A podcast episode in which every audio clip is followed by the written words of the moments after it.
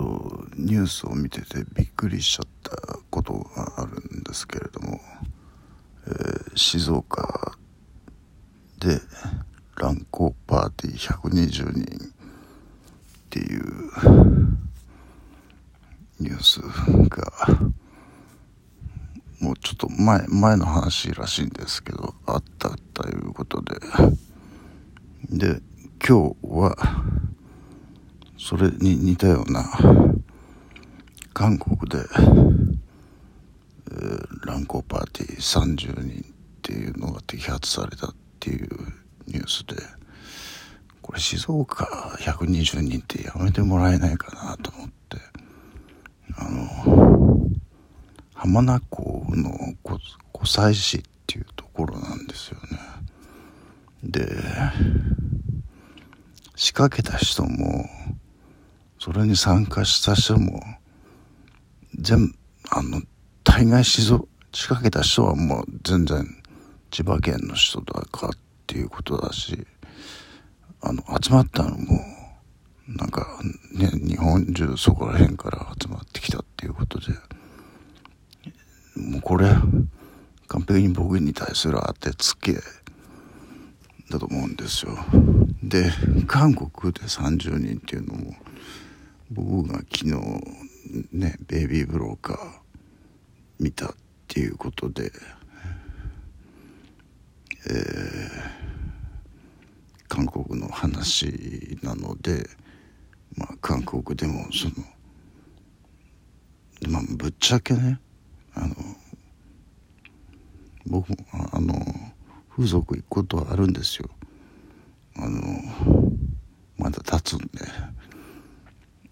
ちょっと一回ね全然立たなくなっちゃったこともあるんですけどそれは薬の飲み方で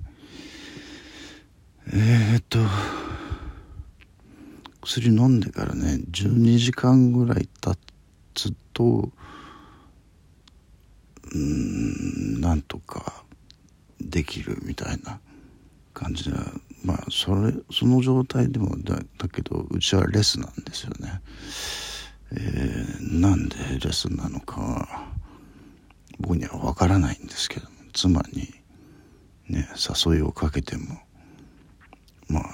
キスと胸はなんとかっていう感じだけどそれ以上のことはもう絶対ダメうんなんですよね、え、理由がわからないんですけどあのというかダメなんですいや昔からそうだったわけじゃないんですけどいつの間にかそうなっちゃったんですよね。そうするとねこっちとしてはあのたまるものもたまりますししょうがないからまあ風俗へ行ったりするわけですけれども。とまあお金はかかりますよね。それでそんなお金のかかることはできないっていうことでまあマス書いて我慢してるっていう感じだったんですけどこの何年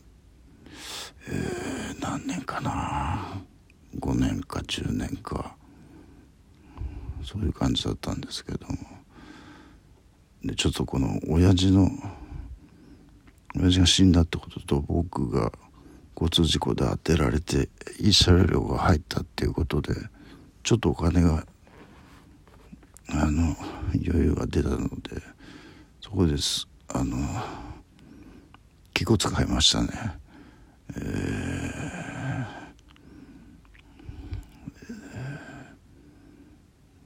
ー、まあ風俗。風俗はね一応法律のえっ、ー、と合法な方法ですしあの大体あの倫理とかなんとかっていうことを言い出したら僕はうんなんでしょうね。まあつまりしてみれば裏切られたっていう気持ちがあるのかもしれませんけどあの自分の妻を風俗に出してる夫っていうのがいるんですよ。そういうのに比べたら、まあ、まだ、えー、まあどっちもどっちかねそれをそのシステムを利用してるわけですが、えー、まあでもそれはちょっとまあ全部やめるっていうのはちょっとねどうかな。うんななんかままだもう本当にたたたたなくなっちゃったらもうそれはしょうがないですけどあの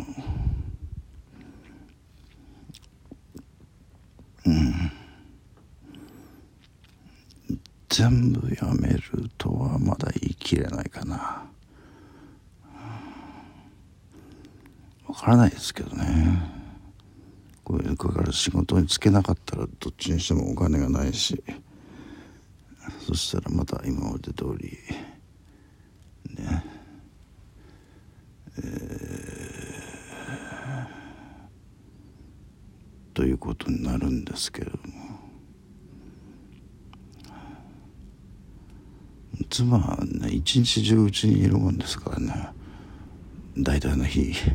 あのなかなか僕もそれで仕事があるわけでもないし今のところねあのだからそういう機会もなかなかないんですけれども。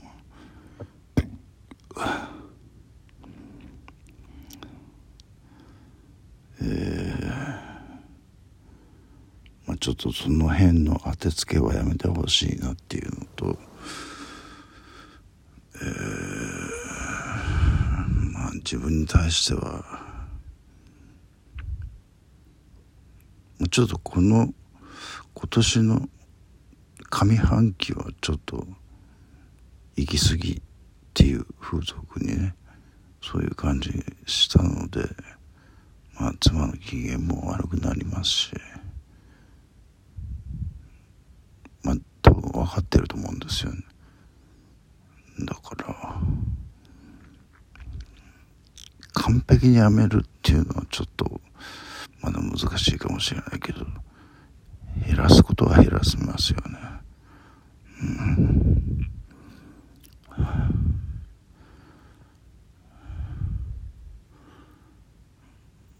まあまあそれだけのことなんですけどね